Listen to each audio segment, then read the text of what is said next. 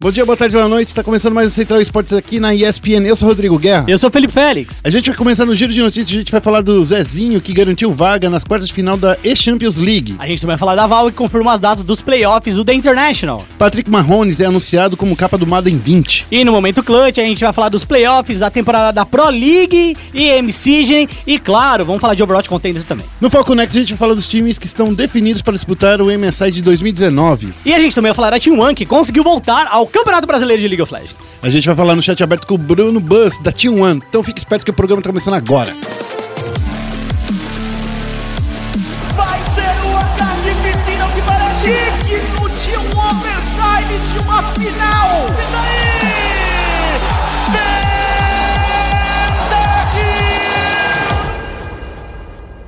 E aí, galera, tá começando mais o Central Esportes aqui na ESPN. Yo, yo, yo, yo, yo, yo, yo, yo, yo, yo. Se você percebeu, a gente mudou um pouquinho o começo por causa de quem ouve no Spotify, direto no embed, no embed da nossa página. É, então, é, é. a gente tá tentando fazer o mais rápido possível aí a nossa escalada pra galera aproveitar aí o programa, saber o que tá acontecendo aí nas principais notícias. Isso mesmo, então a gente fez aí um, um serviço para que outras pessoas também possam apreciar o seu podcast favorito, nosso podcast favorito também de esportes. É, e eu tô muito feliz, recentemente muitas pessoas têm falado que estão estudando a gente. É verdade, né? Sensação gratificante, assim, eu, eu- eu fico com um quentinho no coração e uma aguinha no bumbum. Sabe por que isso tá acontecendo, Félix? É. Porque as pessoas estão compartilhando a palavra. Que isso, Quando a gente hein? fala compartilhar a palavra, é que tá levando lá o Central Esportes, estão falando mais do programa. Uhum. E eu gosto muito. Ó, quem tá fazendo isso, quem tá nos ajudando, você, nosso ouvinte, você que participa aqui no programa com a gente, obrigado mesmo por ajudar a compartilhar, porque a gente acredita nesse serviço que a gente faz aqui no Central Esportes. Além de trazer notícias, a gente também traz um bate-papo no final do programa, então tá sendo muito legal essa experiência pra gente. É, eu também tô muito grato, agradeço demais. Espalhe o Ololô aí pelo universo. E vamos começar com o giro de notícias, Vamos começar então? nosso giro de notícias. A primeira notícia é sobre o Zezinho, que garantiu a vaga nas quartas de final da E-Champions League, tá? A E-Champions League é a Champions, é Champions. É a Champions do Eletro- FIFA. eletrônica, eles chamam Eletrônica. de Champions League. Isso. Extremamente criativo, né? Bom, o Zezinho ele foi classificado para as quartas. É, o jogo é o FIFA 19, né? A gente sabe que é o FIFA 19 e tal.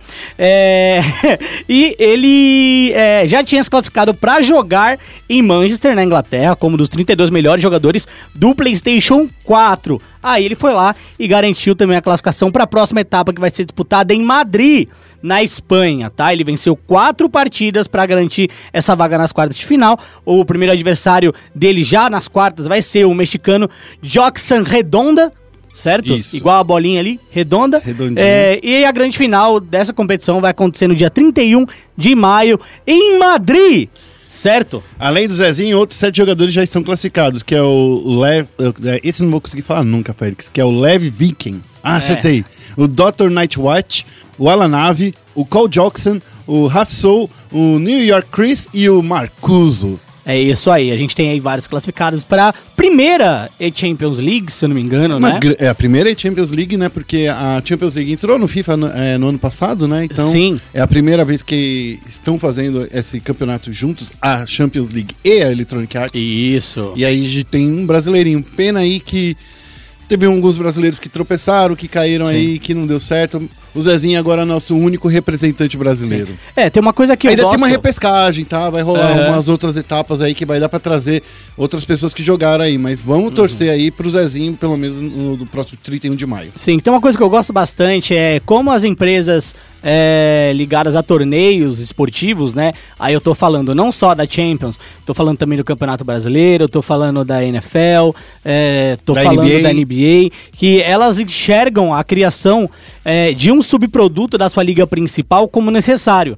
E é fato, às vezes a gente tem que entender, a gente tem isso no esporte aqui na ESPN. Muitas vezes o esporte, ele é o, o core content, ele é o core product, né? Ele é o produto principal, mas muitas vezes também ele é um produto de suporte, é um produto adjacente, algo maior. No caso dos simuladores de esporte, é bastante isso. Então, por exemplo, nesse último fim de semana, a gente teve o Madden Bowl Sim. nos canais ESPN com exclusividade. O Madden Bowl nada mais é que o Bowl do videogame. O Super Bowl do videogame. Isso mesmo. A gente também tem o torneio de 2K, a gente tem vários torneios que englobam também subprodutos de ligas já consagradas e já existentes. Então isso aí. também é natural que o eSport ele seja ali um, um produto secundário dessas ligas maiores. Eu acho que é super saudável também, porque abre mais ainda as portas de identificação. É mais fácil, eu acho que um- uma pessoa se identificar, por exemplo, com uma e-Champions League Sim. do que com o The International, que é o nosso próximo assunto, por exemplo. Exatamente. Falando já do International, a Valve confirmou as datas dos playoffs do The International 2019. Na última semana, né, a gente já. A gente até é, Bem ficou. escorrida, né? Deu uma escorrida ali, deu uma vazada. A 20 Game vazou, vazou as datas do- da fase de grupos do Mundial de Dota. E segundo a equipe que estava no, é, que vai estar no torneio, né? É. Vai, vai acontecer entre os dias 16 e 18 de agosto, né? Entre esses dois dias. É, Dia 17 também vai rolar uma- umas partidinhas. Já que a Inês é morta, né? Não tem mais jeito, já isso. vazou, né? A Valve revelou também as datas do playoff, que acontecerão entre os dias 20 e 25 de agosto em Xangai, na China.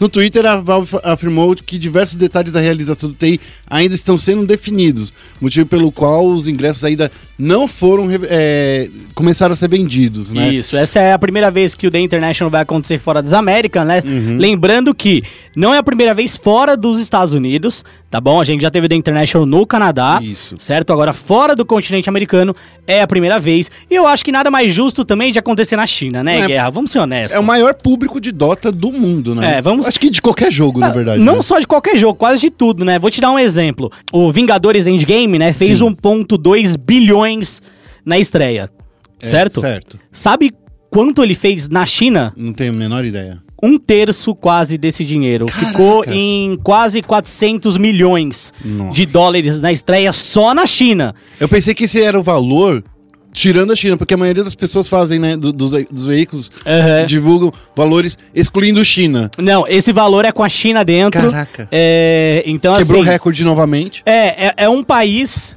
é, lembrando que, vamos lá, o que, o que Vingadores tem de China, né? Vamos olhar ali. Qual- quantos personagens chineses É, tem ali? Não acho que tenha muitos, né? É, então, a gente menciona o filme, é o mais novo lançamento aí da Marvel, que é dona da Disney, que também é da ESPN, então Isso. tá tudo em casa ali, mas é, sem fazer um, um jogo aqui pro lado da, da- da do corporativismo, né? Foi o maior lançamento de filmes de todos. E a China também é um dos grandes responsáveis por isso. É um dos grandes responsáveis pelo cenário de Dota 2 também, quando lança um compêndio ali. Eu Acho que o país que mais gasta no compêndio é a China. Por isso a gente tá vendo muita regulamentação de loot box na China, né? Sim. É, então é um país, sem sombra de dúvida, extremamente importante. Só pra lembrar, em 2018 a OG foi a grande campeã, né, do, do, do The International, que distribuiu 25 milhões e cerca de deu mais ou menos uns 100 milhões de reais na época, né? Porque naquela época o dólar tava, tava fácil pra gente, né? Agora E tá é, tão mais fácil. É, tá, naquela época tudo era mais fácil, Tudo era né? mais fácil, né? Lá atrás não tinha problema nenhum, a Por- gente não passava fome, né? Não- Por falar em, em mais, em facilidade, Félix, a gente Ah. vai falar de o que foi fácil a decisão da capa do Madden 20, né? Ah, Foi fácil, foi fácil. É, assim, a, a capa do Madden 20 foi anunciada aí nesse último fim de semana, né, Guerra? Sim. É, o Patrick Mohanes, que... O Mohanes, desculpa. Que... Mahomes. É, Eu chamo Mahomes, estão falando Ok. errado? Não, Patrick Mahomes. É, que é o quarterback do Kansas City Chiefs. Foi o grande destaque aí da liga, graças aos lançamentos espetaculares desse nosso jovenzinho, certo? Ele também quebrou alguns números de recordes e, de fato, tem sido o único quarterback da história a arremessar para 5 mil jardas em uma única temporada e o terceiro marcar 50 touchdowns no período. Então quer Tá dizer bom? que o marido da Giza já foi passado pra trás. Ah, acho que não, né? Acho Ah, que... mas que numa única temporada ele quebrou todos os recordes. É, mas é, eu acho que ainda tem um, um caminho longo aí pro, pro Patrick, Mas né? ele ainda é novinho, então tem É, bastante ele não vai fazer. ser o primeiro negro a, a vencer um Super Bowl, caso ele vença um, um Super Bowl. É, mas a gente tá vendo que ele já tá com bastante destaque aí na, na vaga de quarterback do Kansas City, que vem fazendo algumas campanhas bem interessantes nas últimas seasons, inclusive. É isso aí. É, olha, vamos lá. Além de estar na capa, o Mahomes também se envolveu com o desenvolvimento do próprio jogo lá no modo carreira, tá? É, a carreira que vai ser conhecida aí como a cara da franquia. É, a gente já teve o modo carreira anterior, inclusive o modo carreira do, do Madden, né? Sim. Já teve o Spike Lee como Sim. diretor. Spike Lee, que é um dos diretores de ati- ativistas, né? Pela causa é, racial negra há muito tempo. Ele fez ali um. dirigiu um dos modos história, inclusive o modo história do, do Madden foi o que influenciou também o FIFA a ter um modo história, né? Isso. É, então o modo história do Madden é super tradicional, é um modo história que eu gosto bastante. O do Spike Lee, confesso que foi legal, mas eu achava que seria melhor. Poderia ser melhor, Poderia ser melhor. mas a gente não é crítico de cinema. É, justamente. Mas vale aí a, a ressalva que ele também se envolveu no, no modo carreira. Tá É, bom? Esse modo aí, Félix, o, o- a cara da franquia, o quarterback one, né? Que é o QB one. KB1. Né? É, nesse modo, os jogadores vão criar os, os quarterbacks e vão seguir pelo caminho aí, né? Fazer essa história aí. Elas vão fazer provas do NFL Combine e tem até passando por um, por um draft, né? Uhum. Pra entrar na liga e seguir com a sua carreira. É uma das coisas muito legais. Só pra finalizar essa notícia aqui, o, o Madden NFL terá versões para PC, PS4 e Xbox One.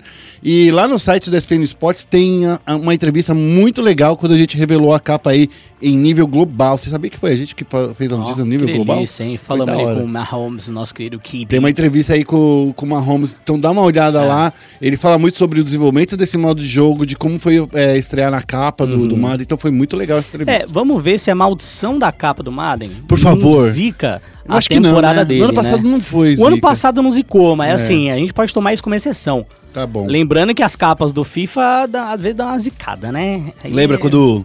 Lembra que era pra ser o, o- Era pra ser o Neymar? Não, não era o Neymar. No, no- quando? No, FIFA? 18. Era, Não. eu não, não acho que era pra ser o Neymar, porque não. o Barcelona tinha e. É, é, o Barcelona tem um contrato de. Ah, era o Cristiano Ronaldo. É, o Barcelona tem um contrato com o Pro Evolution Soccer Mas a capa era o Cristiano Ronaldo e ele tava vestindo a camisa. do Real. Do Real. E aí ele foi pra Juve. E a gente Isso. também teve todo aquele caso do, da acusação de estupro. É, né? É, em relação a- ao, ao Cristiano Ronaldo. E aí a galera meio que esfriou também ele na capa, né?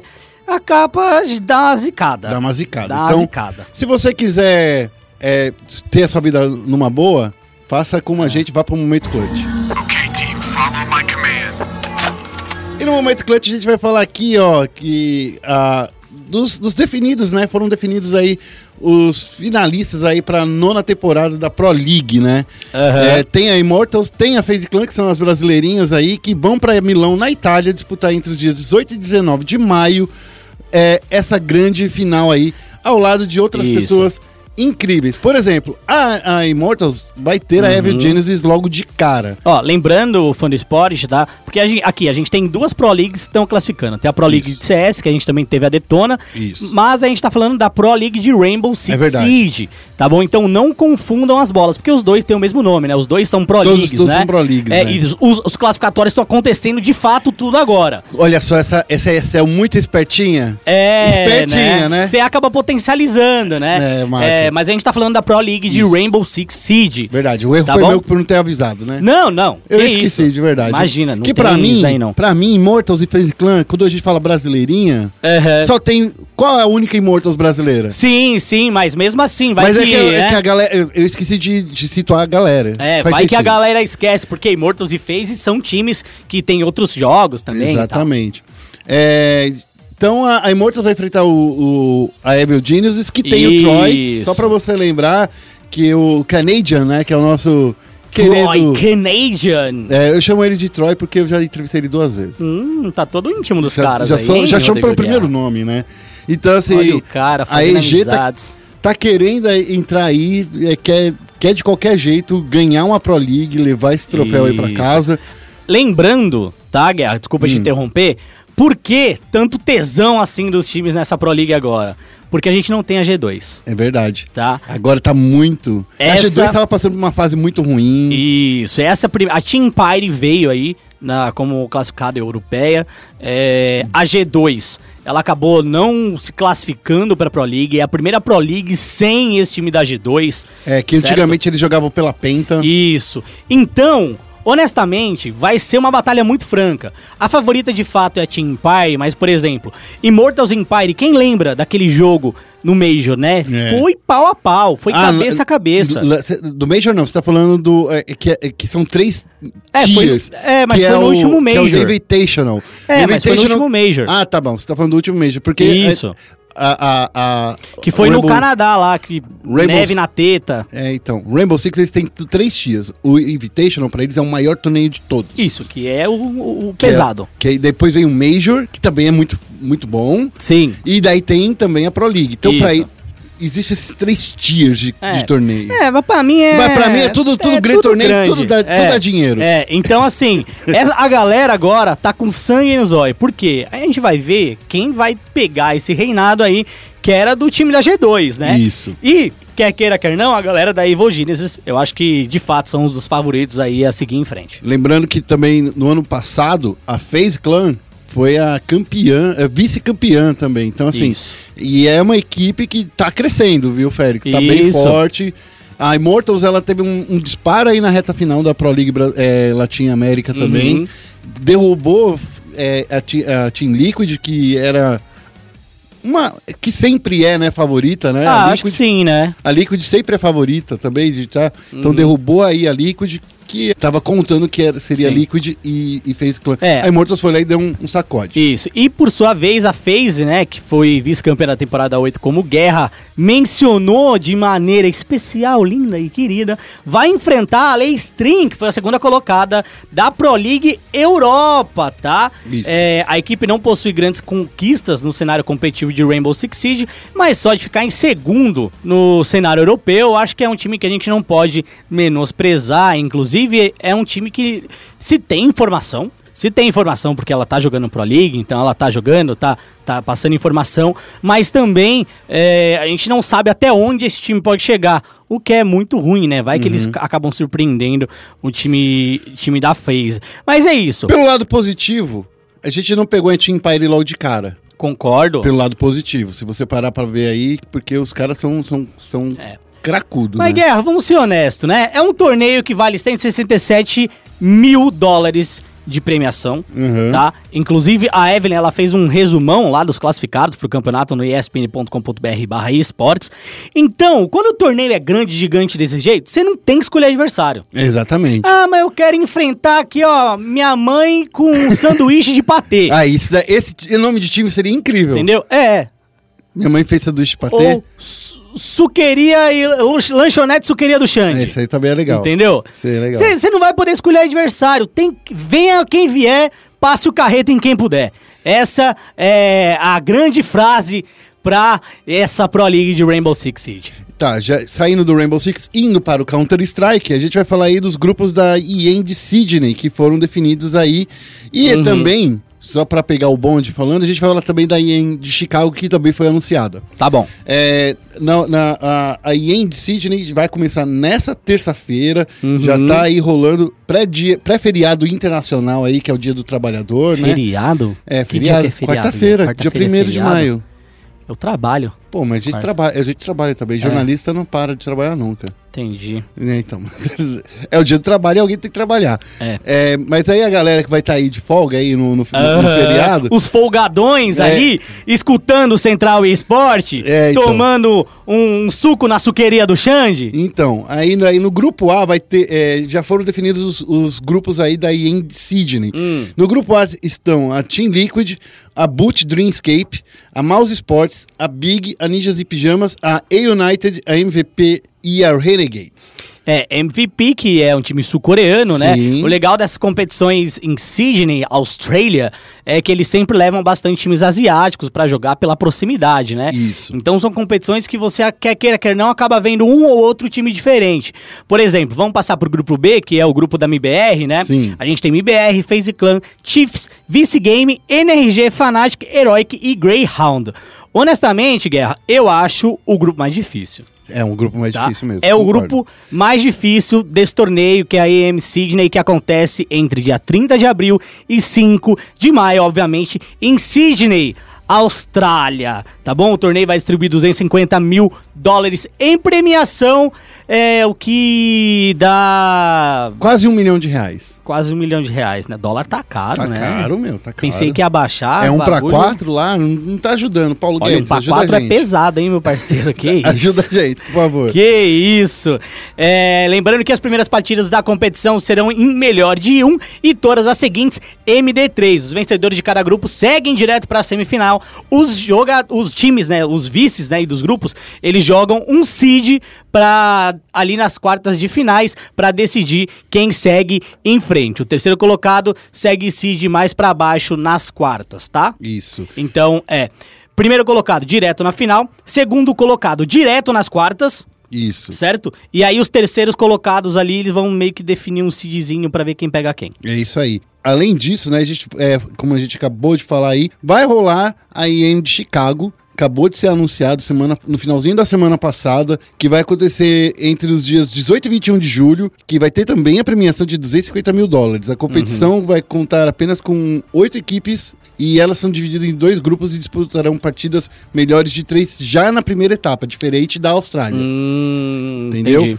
No final dessa fase, dois- os dois times é, bem, é, bem qualificados vão já direto para os playoffs. Só para lembrar, a IEM de Sydney Uhum. e essa IEM de Chicago valem pontuação para o Intel Grand Slam. O que, que é o. Intel Grand Slam? É quem, o time que conseguir quatro vitórias durante a temporada Uhum. ganha um prêmio extra da Intel Isso. de um milhão de, de dólares. Isso. Até o momento, a Astralis foi a única equipe a conseguir aí é, o Intel Grand Slam. Inclusive, ela venceu o IM Katowice, né? Katowice. Katowice desse split. Então, ela, que foi um Major, né? Uhum. Ela venceu um Major e também por vencer mais um torneio Intel, ela levou o prêmio do Grand Slam. Então, é basicamente a bonificação em dobro aí que a FaZe recebeu. FaZe não, a Astralis recebeu. Vamos ver aí quem consegue essa façanha também no próximo ano. Vai lembrar que a Astralis, que fez aí o Grand Slam, que vai para Season 2, não vai participar da IEM Sydney. Então ela já tá pe- contando um ponto aí. Porque quando ela, já ganhou. tá perdendo, é. Quando ela ganhou o Major, ela ganhou, além de fazer os, o Grand Slam, Uhum. ela já. Olha só que safadinha. Aham. Ela já ganhou também um pontinho pro próximo Grand Slam. Hum. Então, assim, por ela ter vencido o Major, então ela já tá. Ela é a primeira classificada que já tem um, um ponto aí do Grand Slam. Hum. Então ela precisa participar do- de alguns dos outros torneios. Eu até fiz uma listinha aqui, Félix, de quais são os próximos torneios que vai ter o Grand Slam. Ah. Por exemplo, é, aí, aí, claro, a IEM de Sydney, a Tá. IEM, a de, de Chicago, mas vai ter a SL1 de Cologne, a DreamHack Masters de Malmo, vai ter também a ESL Pro League, a Season 9 Finals, né, a Pro League, a final da, da, da Pro League, a DreamHack Masters de Dallas, e aí que a Hum. gente fala assim, todos esses torneios contam pro Intel Grand Slam. Se alguém ganhar, se, vai entrar aí nessa disputa. Mas lembrando, tem que vencer quatro torneios aí pra levar esse um milhãozinho direto às suas contas. Um milhão de dólares, né? Isso aí. Vamos pra Aí, próxima ó. notícia? Um milhão de dólares. É uma notícia boa. Um milhão de dólares. Imagina você, Guerra, churrasco na sua casa, você recebe um milhão de dólares. Eu ia gostar. O que você faria com um milhão de dólares? Uma casa de dólares. Dá pra montar uma casa. Uma... Empilhando as notinhas, dá pra fazer uma casa. De dólares E refrigerante. se for o dólar e refrigerante, dá pra montar uma casa também, protegida do calor. É a casa mais gaseificada de todas, né? É, o Dolinho, que é o nosso tradutor aqui da SPN, ele ia curtir. É, uma casa que. Na verdade, não, porque ele não gosta. E explodir. Ó, falando em explosão e tá explodindo também aqui nos canais ESPN, é o Play. Ah, Meu Deus, Ai, meu eu Deus. passei mal Ai, aqui. Falando em explosão que tá explodindo aqui nos canais ESPN, são os playoffs da Overwatch Contender, certo? É, aí é difícil, porque também a gente tá gravando na segunda-feira. A gente nem então- conseguiu falar nada, é, né? Aí, o que, que vai nada. acontecer? Vou explicar o que vai acontecer. É, você, Fone Sport, vai poder acompanhar ao vivo lá no Watch ESPN os playoffs da Overwatch Contender, certo? É, depois de passar ao vivo na, no Watch ESPN, a gente tem exibições às 21 horas, tá? De terça a sexta, dos dois jogos das quartas de finais e dos dois jogos das semifinais na ESPN Extra, a partir das 21 tá bom? Então, se você perdeu ao vivo, a gente passa esse. Vamos ter que rebroadcast pra você no ESPN Extra. O ao vivo é no Watch ESPN, não vai passar ao vivo na televisão, é no Watch ESPN. E semana que vem tem a final. Agora, fica difícil a gente comentar porque a gente tem as quartas de finais na segunda, Isso. as semis na terça e o podcast vai ao ar na, na quarta. quarta. Mas a gente tem que avisar porque a gente não sabe, a gente não podia avisar até final de semana passada. Então, assim, a galera que vai assistir o rebroadcast Sim, pode ver- assistir, pode ficar esperto. Entra lá na, na televisão, isso. no SPN, você vai ver lá e vai poder assistir, ver a voz adocicada do Petar Neto, né? Ah, são várias pessoas Da ali fazendo o trabalho, né? né? Tem a, a galera lá do Viu Studio que tá fazendo esse, esse trabalho, é bem legal. Pedroca, monstro, desde os primórdios Nossa, aí Pedroca do... foi o primeiro, primeiro narrador de, de videogame Uhum. que eu conheci. Inclusive, quando eu tava batendo um papo com o Pedroca aí nessas semanas, ele falou, pô, como é que tá o Guerra? Que saudade. Guerra é dos primórdios, né, do eSport. Eu falei, é, o Guerra é o nosso Ele que inventou esse negócio de narrar, narrar videogame. O Pedroca? Aqui É, no Brasil. olha- Ele e o Gruntar, que são dos antigões, É, que são nomes legais pra trazer aqui pro sim. estúdio. Eu não vou falar quem inventou, Não, mas é. mas... Quando a gente fala de jogos da Blizzard, principalmente StarCraft, que fez um sucesso por um tempo, Sim. Eu acho que o, o Gruntar e o Pedroca aí, principalmente, né, foram os grandes nomes do, Sim. do StarCraft. E é difícil alguém que não acompanha, é, é difícil alguém que acompanha StarCraft não lembrar é, do Pedroca e do Gruntar. Eles que trouxeram o, o bordão do GG pro final do jogo. E GG! É, Vitória da ESPN! Então, assim, só pra fe- fechar, os jogos vão ter reprise então na SPN de terça a sexta-feira às 21 horas. Isso, então, eles vão lá passar inédito de terça às 21 horas. Lembrando que são os jogos que você vai ver nos canais da, da Overwatch Contenders Brasil. É isso aí. Agora a gente vai falar um pouquinho dos MOBAs, vamos aí focar no Nexus. Bem-vindo a Summoner's Rift. Focando no Nexus aqui, a gente vai falar assim, semana passada, Ah, na terça-feira, ah, o Ericão tava aqui. ah. A gente veio, falou um pouquinho aí do... Você não tava, né, na Não entrevista? tava, eu tive que sair aí no, É. no meio do bagulho. Mas a não gente tava. falou por cima aí dos times que o Brasil ia enfrentar. Daí, Mas que eu, e aí, fedeu pra gente ou não? daí que, que eu tava, que eu fiz? Eu peguei uma lição de casa Ah. pra mim Ah, e fui olhar jogo por jogo as finais e de cada um dos, dos nossos adversários. nosso Félix. grupo tá baba. Nosso grupo não tá tão fácil assim. Tá, Não tá. tá. Poderia estar mais difícil, concordo. Poderia, poderia. Mas é que eu tô falando assim, nosso grupo não tá tão fácil assim, por quê? É, só pra lembrar, rolou aí o sorteio na terça-feira Uhum. dos grupos do MSI, do Uhum. League of Legends. E aí ó, o Brasil caiu no grupo B, junto com o Detonation Focus Me, Inte- Isso. é, a INTZ, a Mega e a Vega. Isso. Mega Vega e a Detonation. Isso. O, o, o Fenerbahçe e a, a Pongvu Buffalo realmente são os times mais casca-grossa que tá nessa, embaçado. Eu vi a final do Fenerbahçe, eu vou te falar assim, é final digna de LCS, O viu? bagulho foi embaçado demais, guerra. O e Japão Givu Buffalo também não foi fácil pra eles. Na Uhum. verdade, não é fácil pra ninguém, porque todo mundo que tá aqui é campeão. Tá? É Sendo bem isso. honesto, é isso mesmo. É isso. Todo mundo aqui é campeão. Mas a gente pegou aqui um grupo que tem a Detonation Focus Me. Essa Detonation Focus Me, ela é muito ligada no meta, Uhum. muito próximo da Coreia do Sul. Porque a liga japonesa virou uma liga Coreia do Sul Júnior. Aham. Eu concordo, concordo. Eles eles estão. todo time tem um ou dois coreanos Uhum. é, n- na, na line e tem uns dois ou três coreanos lá na, na, na, na comissão técnica. Uhum. Então eles evoluíram muito no último tempo. Sim, sim. Eles conseguiram fazer é, é, uma, grande, é, uma grande campanha aí no, no final. Era partida bonita, de verdade. De verdade de É, assistir. o- a Detonation Focus Me no Mundial do ano passado, ela foi responsável por desclassificar a Kabum no play-in, né? Exatamente. É, ela ficou um 3 também, mas em critério de desempate ela acabou vencendo. Ah, Por, por em confronto direto, né? Isso. E então ela acabou saindo é, do grupo que tinha Cloud9, que ficou em primeiro, é, Detonation Focus Me ficou em segundo e Kabum que ficou em terceiro, ambos com um 3, mas é, a Detonation acabou indo. É um time que de fato cresceu, assim como a própria região cresceu também. A região cresceu demais, recebeu muito investimento, Félix. Sim, mas também é um time que sofre de alguns problemas é, que eu entendo que são problemas oriundos é, de muitos dos asiáticos em relação à, à pressão, muitas vezes, né? Então é um time que muitas vezes, quando se vê atrás, tem dificuldades para tentar virar uma partida. É, eu acho que se a NTZ conseguir fazer um early mid game forte contra essa equipe, é, vai ser muito, mas muito bom, muito interessante. Eles têm um tipo de jogo mais regrado, por exemplo, que a Vega Squad, por exemplo. É. É, a, Vega, é, a Vega é um pouquinho mais caótico. É, É, e- e- esse caçador da Vega, ele faz umas rotas que, às vezes, você fala assim, o cara giva é, literalmente só pra fazer um gank nível 2. é estranho. Então, assim, eu acho que esse time da Detonation, com um bom plano de jogo, o Brasil saindo na frente, eles conseguem vencer todos os jogos de, contra eles. O time da Mega, que é da Tailândia, vai lembrar que é basicamente o time da Ascension Gaming, que foi pro Mundial do ano passado Exato. também. Ficou 0-4, não conseguiu vencer nenhuma das partidas. Era o time que tinha a G2 no grupo. É, e- então, assim, a gente tinha Cloud9, eles tinham a G2, ambos chegaram na semi, né? Isso. É, e eles tinham a G2 no grupo, não conseguiram vencer nada. É, não significa que é um time ruim, mas significa que tem defeitos, tá? É, então é um time que eu vejo como um time que tem um nível bem equivalente ao da INTZ, tem dois jogadores da Coreia do Sul também, jogadores bem Tier 3, pra, pra se dizer a verdade, nunca chegaram a jogar numa LCK, mas são coreanos, né? A gente São. sabe que, independente do Tier do coreano, o coreano tecnicamente é muito bom.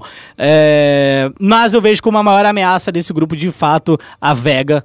É, acho que eles são É o porque time eles aí- fazem muito tease, né? é, eles são um time que a gente tem que tomar muito cuidado. é, e os outros dois, tanto a Mega quanto a Detonation, eu vejo é, mais previsíveis em relação a draft e estilo de jogo também. É, o, a única que eu falo assim da, da Detonation é, é que realmente os, os você falou o ponto es- essencial, Félix.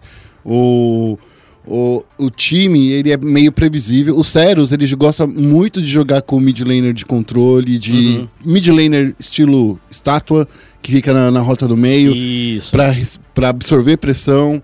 Mas, assim, na minha opinião, o Ramonet, que é, um, é, o, é o mid laner deles, que é o mais Da, da, da Harmonia é Detonation, né? da Detonation. É isso. Esse é o cara que vai dar mais dor de cabeça, porque ele é, ele é muito do estilo do Envy. Uhum. Se eles forem espertos, Sim. eles vão colocar o Ramonet pra jogar contra o Envy, porque eles têm um estilo muito próximo, porque Sim. eu acho que o Envy come o Ceros. É, é, vamos ver o que vai dar, Vamos né? ver o que vai dar. Eu, eu confesso que, Aí eu queria só falar mais uma coisa Ah. da Detonation. Tava vendo aqui, agora, na, na, na, claro, na Wiki.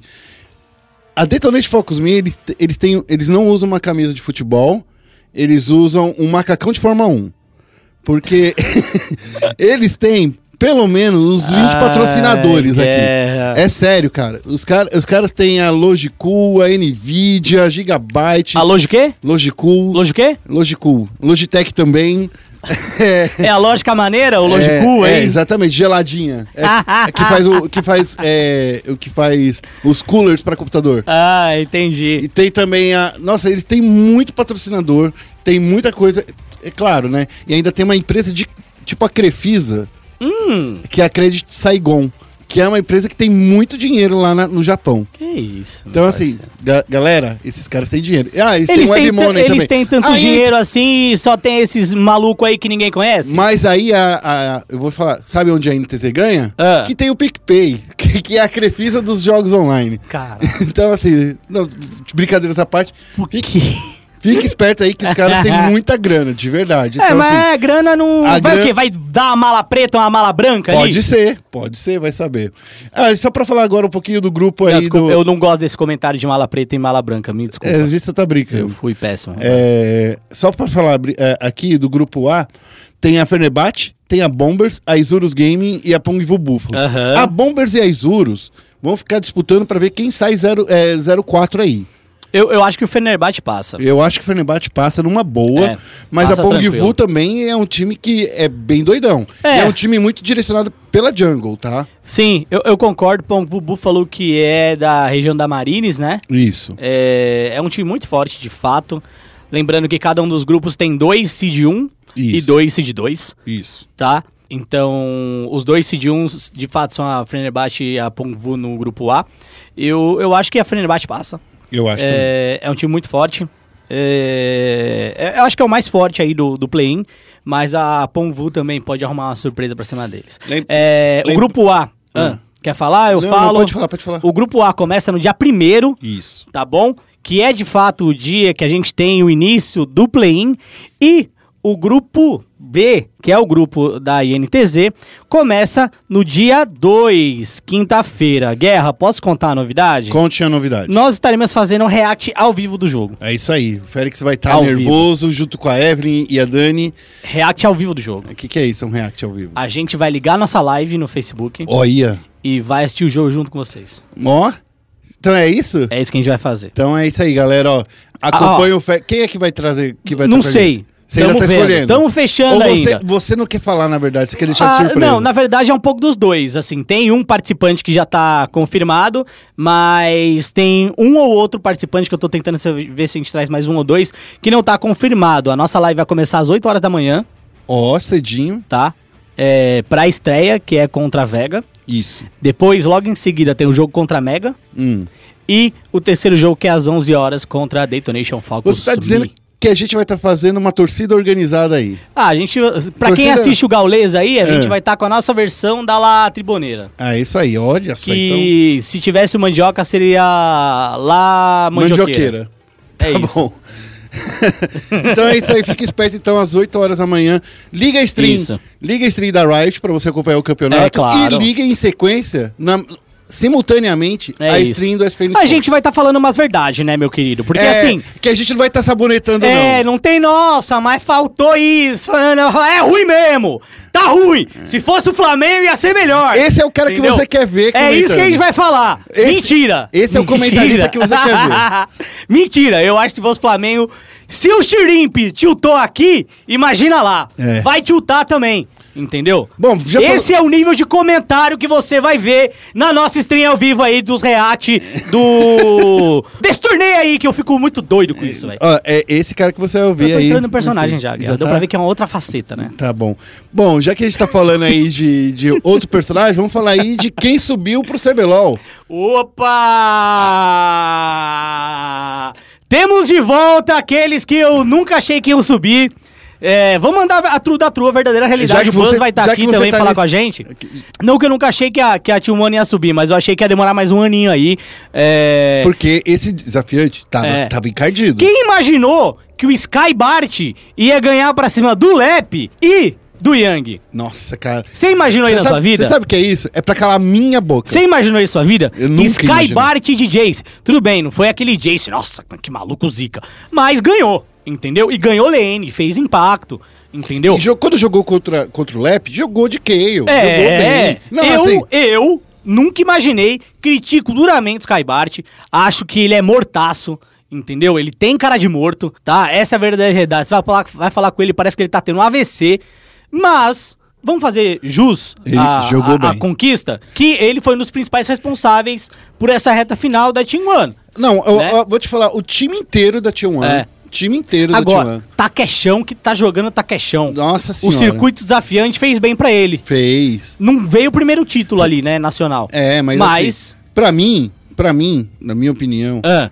ele é mais uma vez vice, mas ele vai ser sempre o campeão do meu coração. Ah, do nosso, né, velho? É, então. é um porque o monstro, Takeshi é muito monstro. Vou te falar o seguinte, esse time mostrou maluco assim, é um monstro, Forlan cresceu como profissional. velho. Eu tô de. Mano, Forlan de volta! Forlan de volta, meu querido! Bota a raiva aí pra nós aí, vai! Monstro! Desculpa. Parei, O, Fé- o Félix ele tá muito animado, gente. parei, parei. O, o Forlan jogou muito bem, o Skybart jogou muito bem, o Jojo jogou incrivelmente bem. É, o Jojo mandou um. Ó, pode Mandou ser. a tru, mandando a tru da tru. É. Quem, quem, quem ganhou esses jogos todos é tudo na conta do Jojo. É, eu vi o Jojo dando umas ult meio de galho ali que parecia o Jojo Bizarra Adventure, tá ligado?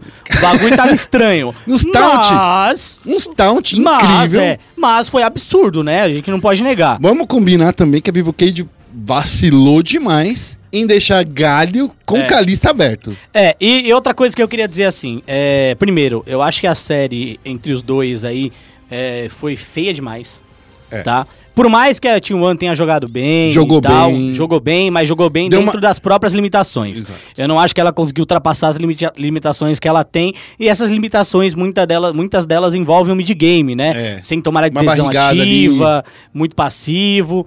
é, Só vai pra cima quando tem certeza que vai ganhar. Isso. Então, assim, eu acho que. Tirando é, o terceiro jogo, né? É, o terceiro jogo foi, foi atípico mesmo, foi muito Não, bom. o quarto jogo, na verdade.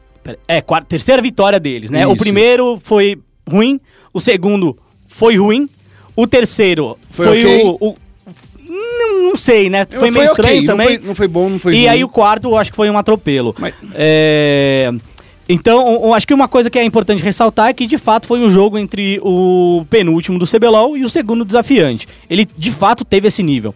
É, acredito que a Team One ela tende a melhorar, acho que a tendência é melhorar quando entrar no CBLOL, É, fazendo algumas contratações, mudando é, algumas peças de jogo, não peças de tirar alguém, mas com pique diferente, escolha diferente, atitude diferente.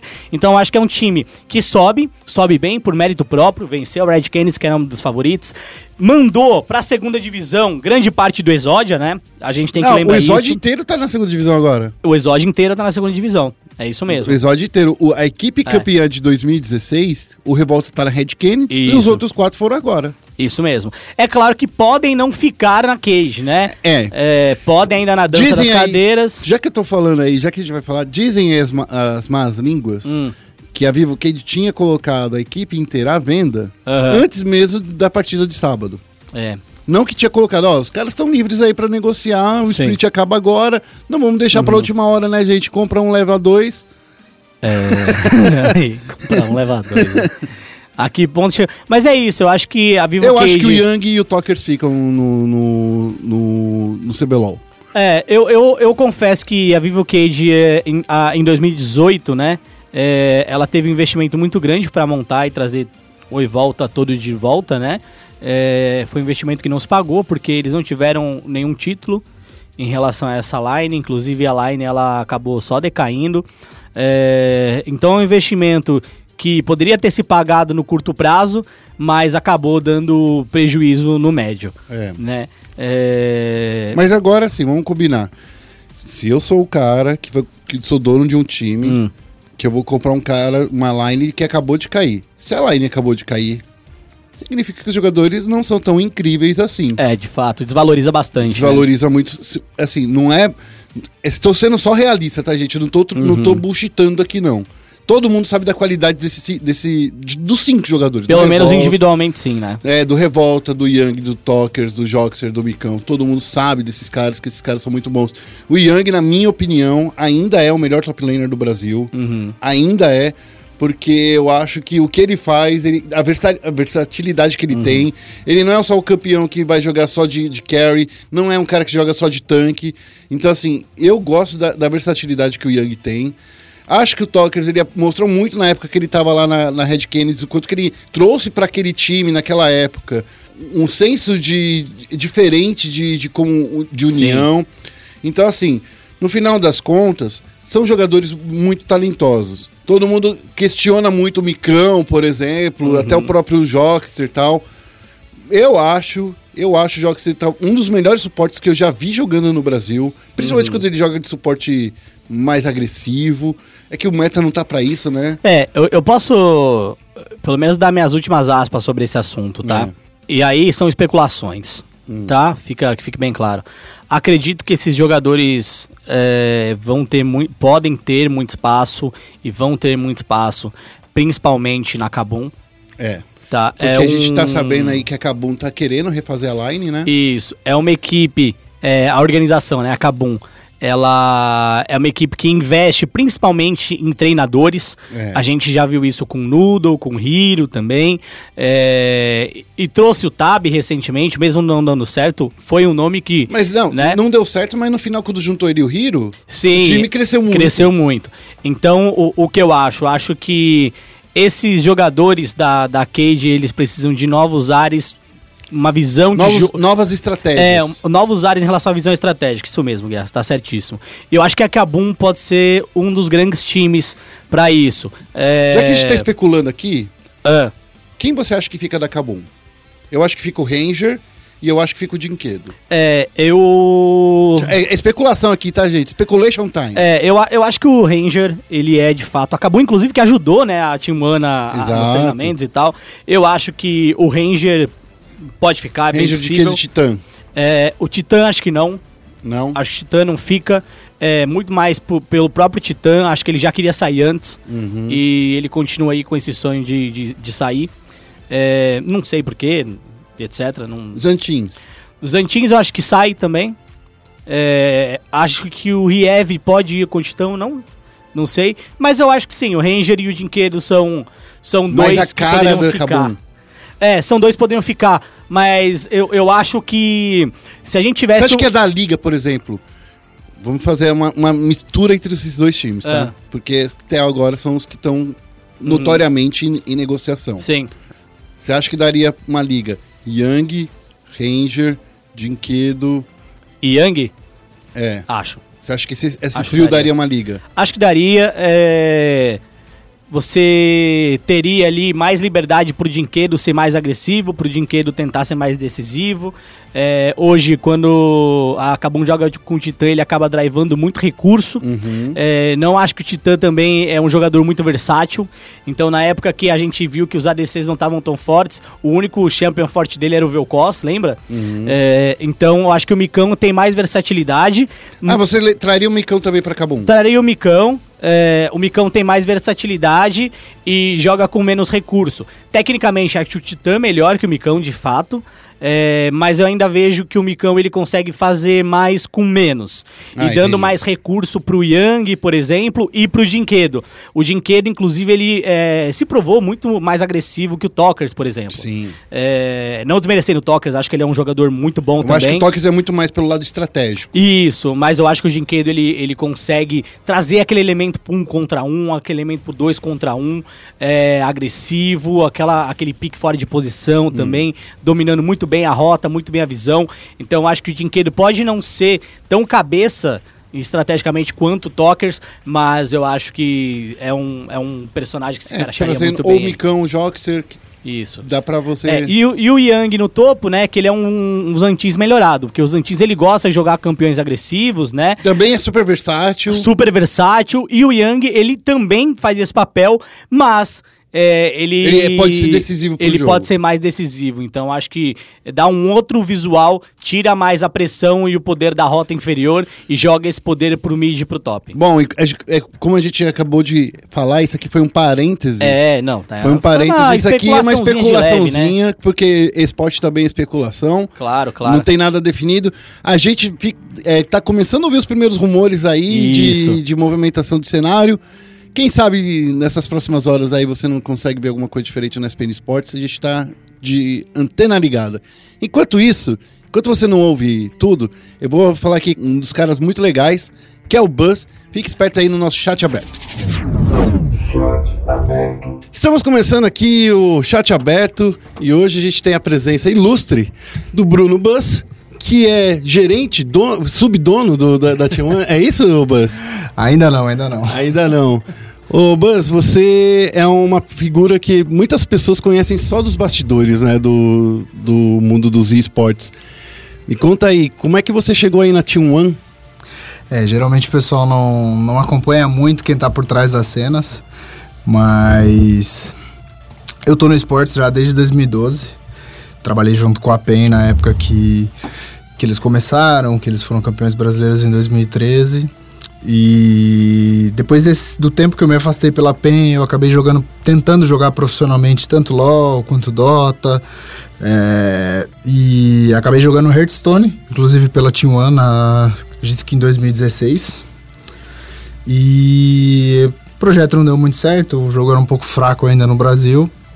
E acabou que em 2017 eu já tinha conhecido o Alexandre, o Cacavel. Em 2017 apareceu o projeto de LoL dele. E ele me ligou num dia do nada. Foi uma coisa bem que caiu em cima do colo mesmo. E ele falou: Ó, eu tenho um projeto assim, assim, assado. Preciso montar esse espaço em 20 dias, topa. Eu falei: ah, 20 dias. vambora, 20 dias, cara. Eu lembro até hoje. Era 21 de. Eu acho que era dia 21 de abril. Era dia 5 de abril quando ele me ligou, a gente tinha que estar com a casa montada dia 26 de abril, cara. E, e esse projeto aí era justamente para montar o time de LoL. É, esse projeto era justamente para montar a Game House de LoL. Ele tinha acabado de fazer a aquisição do time e da vaga, né? E ele precisa, como ele era de Goiânia ainda, ele e o outro sócio dele ainda eram de Goiânia e ele não tinha essa facilidade de, de estar aqui o tempo inteiro.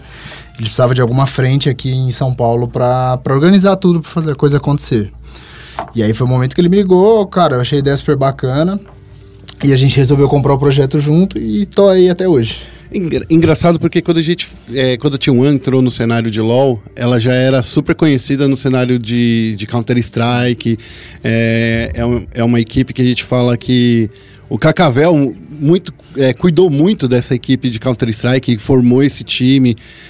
É, e daí, de repente, vocês contratam uma lineup que foi uma lineup que naquele primeiro momento tava voando alto, né? Não, tava, não era uma lineup que, que veio do nada. E isso, isso foi uma lineup que veio de, e- muito forte. É, é, na verdade, assim, o Ale, ele, ele já estava algum tempo com o CS naquele momento, ele já tinha um carinho muito grande pelos caras e já tinha consolidado o projeto CS na cabeça dele.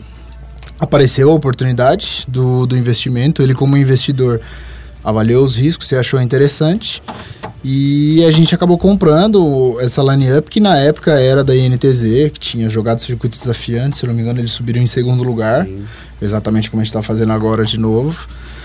E sim, eram, eram caras que já estavam juntos há algum tempo, né? Já, já eram bem consolidados, foram trabalhados pela LTZ e eles vinham bem. Então já era, já era um, um time que o pessoal estava um pouco de olho. E óbvio, a gente também abriu bastante os olhos para eles. E agora a gente. É, você já deu um pouquinho do spoiler, né? A T1 teve um ano de sucesso aí, 2017, mas não, não, não posso dizer, como posso dizer, não conseguiu se manter com esse mesmo gás, né? É, no final e acabou indo pro circuito desafiante. Vocês fizeram o que a gente está chamando de bootcamp no circuito desafiante, porque os times que vão lá voltam muito mais fortes, voltam melhores que os times do CBLOL, vocês acabaram, acabaram de provar isso. Sim. É, como é que é? Como é que vamos falar desse desse primeiro ano aí em 2017 quando vocês venceram e, e foram representar o Brasil lá fora? Como é que foi aquele primeiro ano? Cara, aquele primeiro ano. Eu acho que foi tudo muito encaixado. Foi, foi um primeiro ano, óbvio, quando a gente fez a aquisição do time, em momento nenhum a gente almejava o Mundial. Pelo contrário, ah, nós queríamos consolidar o projeto, queríamos trabalhar o time da melhor maneira possível. Nós sabemos que os, que os meninos tinham muito potencial, mas a gente sempre deu um passo de cada vez. Então, assim, o nosso primeiro desafio do ano foi o primeiro jogo, segundo desafio, segundo jogo, e assim a gente foi que meio que quando vimos a gente já estava nos playoffs. Já estava nas semifinais, sabe? É, eu acredito que, que talvez nem os jogadores acreditavam que a gente ia chegar do jeito que a gente estava chegando. Foi um ano onde nós fomos considerados a todo momento underdogs. Sim. É, inclusive, o único jogo que a gente perdeu, a única série que a gente perdeu aquela vez foi para Pro Game. Isso gerou uma repercussão de underdog, etc e tal. Então, foi, foi talvez um ano que foi o sonho de, de muitas organizações que ainda estão no cenário. É, eu gosto de brincar com o pessoal. Tudo pela T1 foi muito intenso, tanto a vitória quanto a derrota. E, e acabou que pós-mundial a gente não conseguiu segurar a onda como um todo e sofremos o rebaixamento no, no split seguinte. Mas foi um ano muito intenso, foi um ano muito legal. A gente aprendeu muito a trabalhar. Os, todos os nossos jogadores evoluíram, amadureceram muito. Nós, como organização, a, amadurecemos muito. E a gente já pegou aquele gostinho de como é estar no Mundial, de como é ser campeão. Então, acho que sabendo o caminho, fica um pouco mais fácil seguir esses passos. É, e agora vocês estão aí de volta, depois desse tempinho aí no, no circuito desafiante. Foi realmente duas etapas aí bem difíceis para vocês. A gente, a gente percebe porque na primeira etapa o Brewster veio até pro CNB para se manter um pouco no CNB, mas foi com empréstimo, né, e tal. Ele não tinha sido literalmente desligado da T1. E é legal ver que muitos dos seus jogadores continuam ainda na equipe, né? Foram poucas peças mudadas e, as- e quem mudou, na, rea- na realidade, é, for, continuou e, e se desenvolveu lá no circuito, né? Sim, sim. É, a nossa filosofia, ela não, ela não gosta muito de, de desligamentos, afastamentos. É, o Cacavê é meio paizão, Ele né? é meio paizão, ele tem meio que essa coisa de, cara, a gente tá junto, a gente vai junto até o fim, na alegria e na tristeza, sabe? Ele tem muito essa coisa. E realmente a gente tentou manter a base da, é, da T1 2017 o máximo que nós conseguimos, óbvio. É, todo mundo respeita os profissionais que estão com a gente. Então, a partir do momento que você não está satisfeito ou que você acha que algum outro lugar é melhor, a gente vai fazer é, vista grossa para isso e, pelo contrário, a gente vai deixar, tentar ajudar você a estar no lugar onde você se sente bem. A gente vira e mexe vê que o, o, o Cacavel ele tem uma relação muito perto, muito próxima do, do Redbert, né? É, ele torce mesmo pro Redbert, é, é engraçado torce. isso. Ele torce muito pro Redbert, a gente torceu muito pro Absolute quando ele tava junto com o Redbert na NTZ. Nós torcemos muito pro Vert, agora pela Falco também. Então, assim, é, Não torceu tanto assim, porque senão vocês não iam subir, né? É, a gente torceu no playoff, né? É, sim. A gente torceu no playoff, mas eu, eu mantenho bastante contato com esses caras, a gente conversa, a gente brinca, a gente vive o mesmo ciclo social, então em, em vários momentos a gente tá junto. Mas sim, é, a ideia é que a experiência seja uma coisa além do trabalho.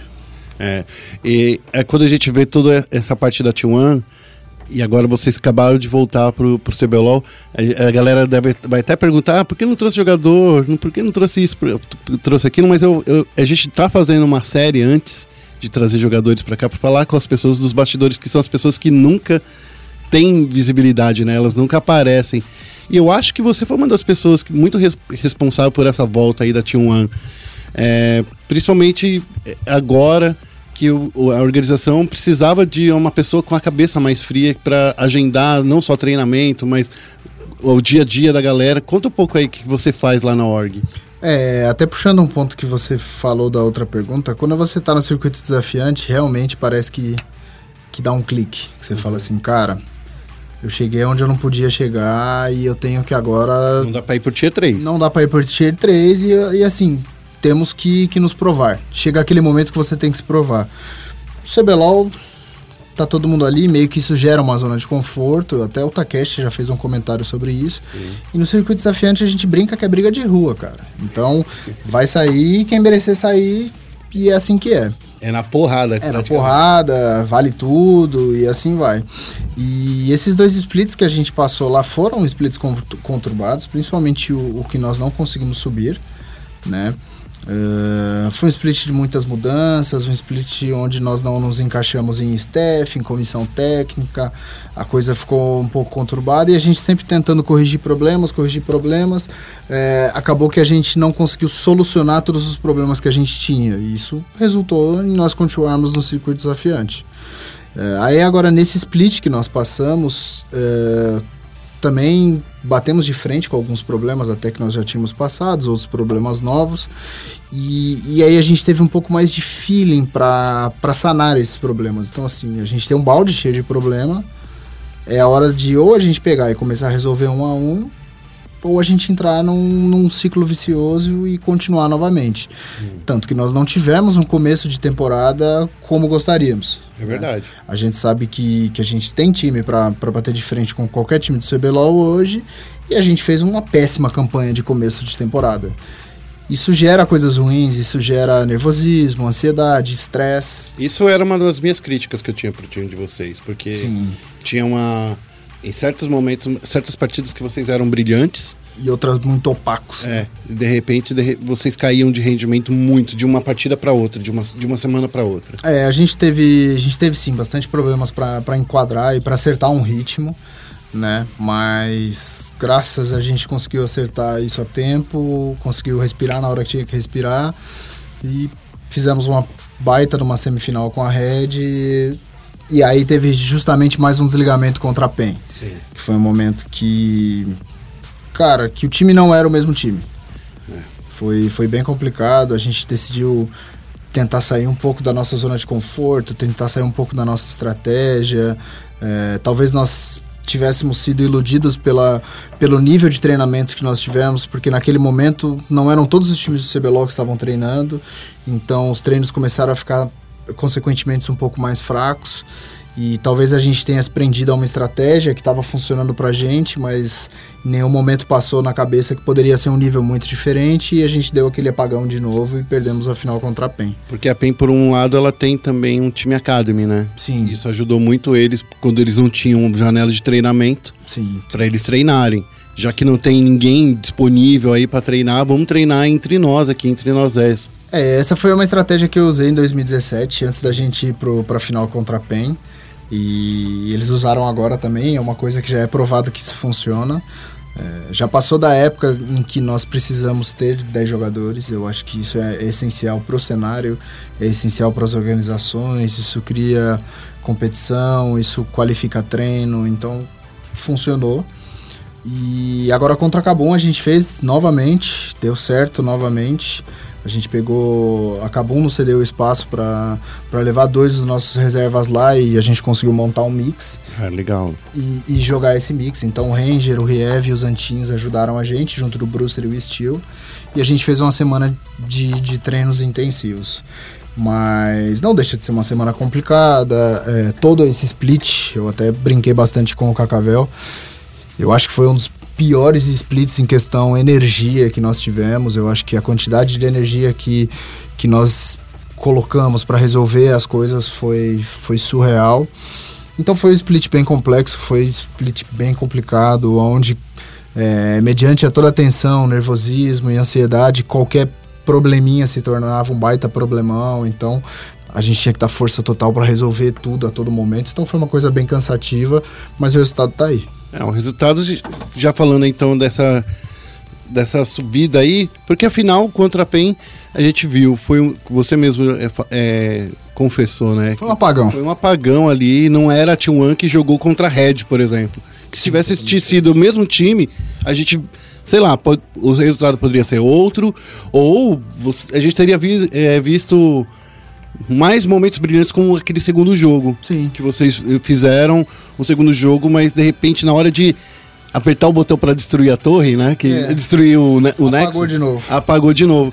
Aquela, primeira, aquela segunda partida foi incrível, vocês jogaram muito bem. Então, assim, faltou um pouquinho só de refinamento naquela estratégia. É, aquela estratégia foi uma estratégia que nós pensamos na sexta antes do jogo. Cara, foi, foi uma loucura. Eu acho que qualquer coach ou qualquer pessoa que vê o planejamento que a gente fez vai falar que a gente é maluco. Mas era uma resposta para a Sonitéria que nós sabíamos que inverter a rota era interessante. Então a gente começou a criar na cabeça algumas possibilidades e alguma maneira de fazer aquilo acontecer. Enfim, a gente chegou na estratégia 6 horas da noite, num, numa sexta-feira pré-final. Mas foi uma coisa que, que, que, como um todo, a gente botou na mesa e falou: e aí, todo mundo disposto a arriscar? Vamos arriscar? Ah, vamos, vamos. E aí a gente esteve disposto a arriscar no primeiro jogo, estivemos dispostos a arriscar no segundo jogo com a estratégia, e eu acho que talvez nós tenhamos arriscado um pouco mais, um pouco demais, sabe? A gente deixou de sair, a gente saiu muito da nossa da nossa base para arriscar e a gente preferiu jogar talvez um jogo que fosse um pouco mais maluco, sem saber o que os caras iam fazer, porque essa era a grande verdade. Quando a gente viu a estratégia, eu, eu lembro que eu, eu ainda brinquei com o Neck, eu falei, cara, eles não vão saber o que fazer aqui. E eu acho que a primeira reação deles vai ser inverter a rota. Aí ele falou, sim, é normal, normalmente é a primeira reação que eles vão ter. Eu falei, tá, mas a gente tem dois teleportes, a gente inverte de novo. Aí ele falou, é, eu falei, mas e se eles descerem? Pá, a gente inverte de novo. E a gente fica nessa brincadeira de cão e gato aí. E o Até que chegar vai uma dar. hora que você vai derrubar uma torre, né? Até Quem chegar chegar uma primeiro. hora que a gente vai derrubar uma torre. Consequentemente, a gente tinha um, um Siege Tower muito forte, ah, a gente tinha um Clear Wave muito legal. Então, assim, a estratégia em si ela é boa. Ela foi, ela foi parabenizada por bastante, bastante pessoas, enfim. Só faltou refinar um pouco. Talvez É. se a gente tivesse mais tempo, É que foi numa. Você me disse, uma sexta-feira. foi numa sexta-feira. né? Então, assim, pô, eu, eu, eu gostei da estratégia. Eu gosto da estratégia, principalmente de inversão de rota, porque ela também está em pauta, né? Assim como a de Golden Funneling também está em pauta, ela ainda existe. E, e a estratégia da Sony. É, é- você quebra essa estratégia banindo um dos dois, então assim. Exato. É, é, não, é uma estratégia é do Sony e Taric, eu acho que é a mais frágil de todas, né? Mas É arriscado. é, então, mas é uma estratégia. Se você. Pode perceber que se você tira um cara, já era, acabou. Então. é, no- nos picks e bans. Então, assim, talvez foi um risco de vocês terem deixado essa estratégia, é, um- esse leque pra PEN, porque é um- no final do jogo eles só precisam segurar e fica vivos. É, o, é igual eu falei, como, como foi uma coisa talvez precocemente pensada, a gente pensou nisso tão cedo, nós não chegamos a pensar no ponto, falou, tá, se até 30 minutos de jogo a gente não conseguir fechar, qual que vai ser? Como é que vai funcionar isso aqui? É. A gente não vai conseguir lutar com os caras e, e aí? Então, assim, a gente viu que a estratégia funcionava, a gente executou, deu certo, falou, ótimo, vai acontecer. Então, se a gente tivesse fechado o jogo em 20, 25 minutos, a estratégia teria sido linda. Como a gente não fechou, a gente entrou naquele buraco negro. Tá, é, e agora a gente entra, entra no, no- mundo do, do e se, né? E se? Exato. Mas aí, agora vocês vieram aí contra a Vivo Cage. A Vivo Cage também que tava muito fragilizada, né? É, esse eu acho que não foi o split para os coreanos aqui no Brasil e nem chineses, né? Porque é, enquanto no ano passado a gente teve os estrangeiros brilhando aqui, tanto na comissão técnica quanto também na- nas organizações, a gente viu que esse primeiro split não foi tão bom assim. Quem, quem acabou vencendo O, o CBLOL, a NTZ é um time 100% brasileiro, 100% nacional. Venceu um, um, um Flamengo que tinha importe tanto na comissão técnica. Não que a NTZ não tenha, mas o head coach ainda é o maestro, né? E a Vivo Cage, por outro lado, também investiu e trazendo é, importes, tanto na comissão técnica quanto na, na line-up. Agora a gente, a gente vê que vocês também, com a comissão técnica, com, com um time 100% brasileiro, É, a gente Eu tem um espelho como é, coach, né? Tudo bem, mas é que eu tô falando assim, é um time basicamente brasileiro que investiu na parte certa da, da comissão técnica. E aí, como é que vo- você avalia isso, cara? Cara, é um pouco complicado dizer, porque eu acho que isso é muito particular de cada um, mas na minha visão, todos os jogadores de LoL, eles jogam no dia a dia deles sem se comunicar a todo momento com os outros caras que eles estão jogando. Então, por que que no cenário competitivo isso seria um problema? É.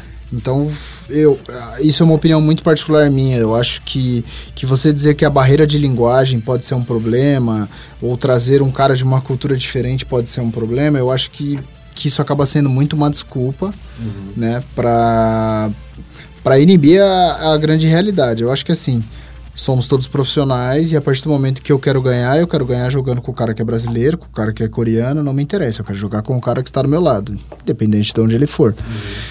Então, talvez não tenha, eh, talvez tenha sido um ano complicado para estrangeiros, mas talvez a culpa tenha sido nossa mesmo. E nossa que eu digo é comissões, Nossa Brasil. nossa Brasil, É, comissão, jogadores, organizações, enfim. É, eu acho que, que talvez a gente ainda não esteja num nível de responsabilidade e profissionalismo para trabalhar com esses caras, sabe? Então isso isso resulta, é uma cultura diferente, é uma linguagem diferente. Então se você realmente não tiver um pouquinho mais de vontade, um pouquinho mais de, pô, eu quero fazer acontecer, não vai trabalhar, não vai funcionar. Você pode trazer o faker aqui que o cara não vai dar conta de Ele ganhar o jogo o sozinho, entendeu? Então é um assunto muito complicado. É, eu sou muito fã de trazer imports, eu acho que isso é muito legal, principalmente se você traz eles de culturas parecidas.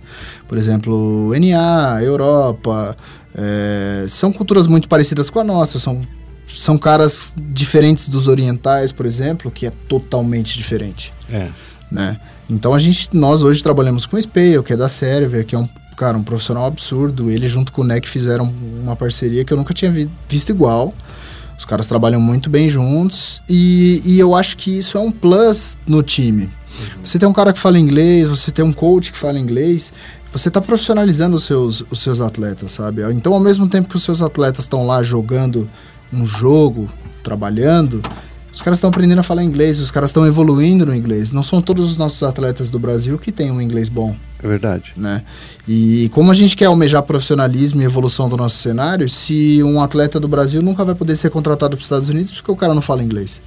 É, esse é um, é, um, é um fator muito interessante. E daqui a pouco a gente vai falar de Counter-Strike, é um, é um assunto que eu sempre falo assim: olha só, no, no CS, por exemplo, o caso do Taco, que foi jogar lá na Team Liquid, né? Que era. Eu acho que. Eu não lembro de nenhum outro jogador que foi jogar num time 100% gringo, Sim, né?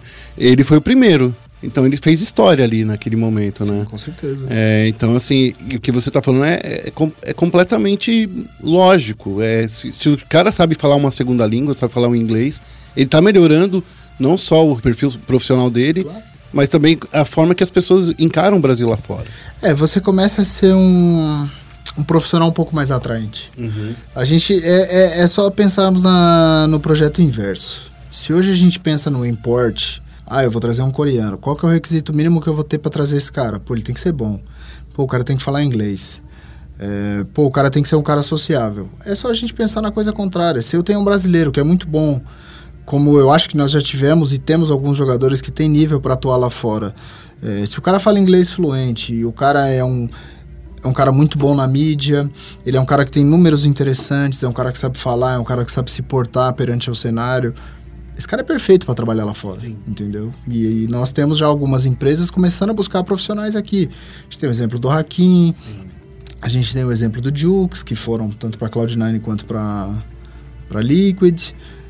Então, assim, o cenário tá, co- tá começando a existir esse exchange, né? É, tanto o pessoal de lá quanto o pessoal daqui. Vale a gente saber qualificar o nosso produto.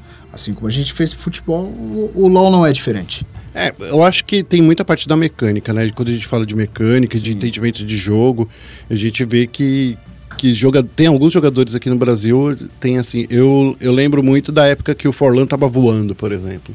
Que ele foi. Muita gente falava assim, nossa, o Forlan, se ele tivesse, por exemplo, na Cloud9 naquela época, ele teria carregado aquele time lá que não tinha um jungler muito bom, por exemplo, né? Então, assim, é, ou no caso do Revolta também, que, que é outro que sempre falam, e, mas aí as coisas simplesmente não aconteceram e a gente fica esperando aí em primeiro momento a gente ver um jogador brasileirinho lá fora, numa LCS, numa LEC. Vai acontecer. Eu acho que assim, falando de Brasil, eu acho que geograficamente nós somos um pouco debilitados. É, hoje a gente não tem condições de treino tão bacanas, né? Ah, por exemplo, na Ásia você tem uma qualidade de treino muito alta, no EU você tem uma qualidade de treino muito alta, mas acho que isso também não é desculpa, porque quando a gente fala de ah, não temos uma qualidade bacana de treino, a gente também não faz questão de treinar às vezes duas ou três vezes por dia. A gente não faz questão de colocar nossos atletas para acordar nove e meia e, e fazer uma rotina de treinamento com acompanhamento, etc. Então não acho que seja uma desculpa. Isso já tá acontecendo na T1? Já. Já nós estamos, principalmente agora com a ida para o shopping, né? é, que está programada agora para o próximo mês. A ideia é virar, um ambiente 100% profissional em todos os aspectos. Então nós temos uma staff que está que tá ba- trabalhando muito forte com esses caras, tanto na parte de psicologia, fisioterapia, nutrição. ah, futuramente a gente vai ter uma professora de inglês, porque é essencial, Por favor. Né? Porque, assim, vamos combinar, se quer que o cara. Se o cara quer participar de uma discussão, por exemplo, do NEC com um treinador de vocês, ou qualquer reforço que vem aí de fora, eles têm que saber se comunicar com, essa galera. É. O cara, o inglês em si, Não é só falar da parte do jogo, Não é é, só, conviver. exato, não é você só comunicar o que está acontecendo dentro do jogo, porque esse, hoje no, no, no próprio jogo existe a linguagem de sinais do jogo.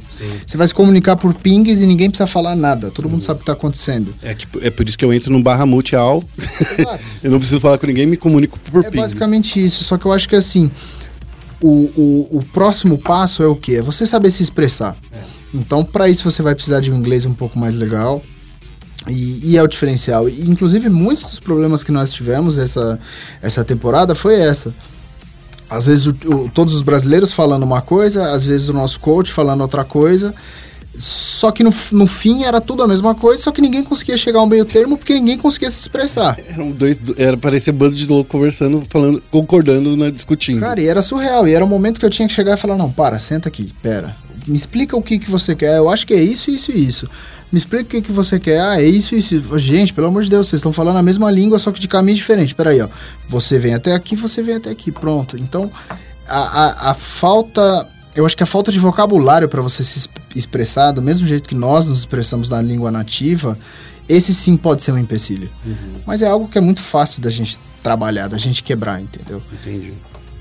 É, o Buzz, vamos falar então agora, já que a gente tocou um pouquinho no assunto do Counter-Strike, você também tá de olho, né? Já que você é um, um cara que, que está dentro da T1, um time que foi muito conhecido aí pelo Counter-Strike. É, as pessoas, elas vivem falando aquela coisa. A T1, ela tá passando por um momento... Ela foi para os Estados Unidos no momento que ela dominou muito o cenário brasileiro. Sim. É, chegou e literalmente não tinha mais o que conquistar aqui, né, para vocês naquela época. Sim, sim. E agora vocês estão nos Estados Unidos ainda nessa busca para entrar numa ESL, na Pro League, é, nos campeonatos maiores. Buscando espaço lá ainda. Busca... e Como é que sair de um do cenário to- totalmente dominado e entrar num mercado que é muito acirrado, que é o mercado norte-americano, não vamos nem dizer do europeu, mas só o cenário norte-americano que é muito mais acirrado que o Brasil. Como é que muda isso? Cara, são desafios. né? Eu acho que assim, muda tudo. Muda tudo. A partir do momento que você sai de um, de um cenário onde você domina, onde você dominou por muito tempo, ou seja, você sai da sua zona de conforto, e isso até volta pro LoL, que foi o, o que eu falei, que o Brasil é debilitado geograficamente em questão de treino, é a mesma coisa. Se eu pegar hoje os times brasileiros e eu colocar lá fora, a gente vai apanhar um tempo. Mas em algum momento a gente vai começar a encostar nos caras. Se você tem desafio no seu treino, no seu dia a dia, a tendência é evoluir. Se você realmente quiser evoluir, óbvio. Então, assim, se você é profissional para isso, se você está disposto a fazer acontecer, você vai evoluir como um todo. E, e o CS não deixou de ser diferente. Eh, nós mudamos totalmente. A gente foi para Vegas e começamos das ligas mais embaixo, estamos buscando espaço lá em cima ainda, mas tudo é parte do projeto. A gente sabia que, que não ia chegar lá em um ano a gente ia dominar o cenário. Não, pelo contrário, nosso projeto ele foi pensado para nós termos uma curva de evolução entre dois anos, dois anos e meio e a gente conseguir galgar o nosso espaço, que eu acho que essa é a grande verdade. A gente saiu de um nível onde a gente está num nível totalmente diferente. Então, sim, existe competitividade. Lá fora, qualquer time do Tier 2 e Tier 3 é time bom. Ninguém é bobo. É time que tá tirando o jogo de, Tá de tirando jogo de cara Cloud9, grande, de Team claro.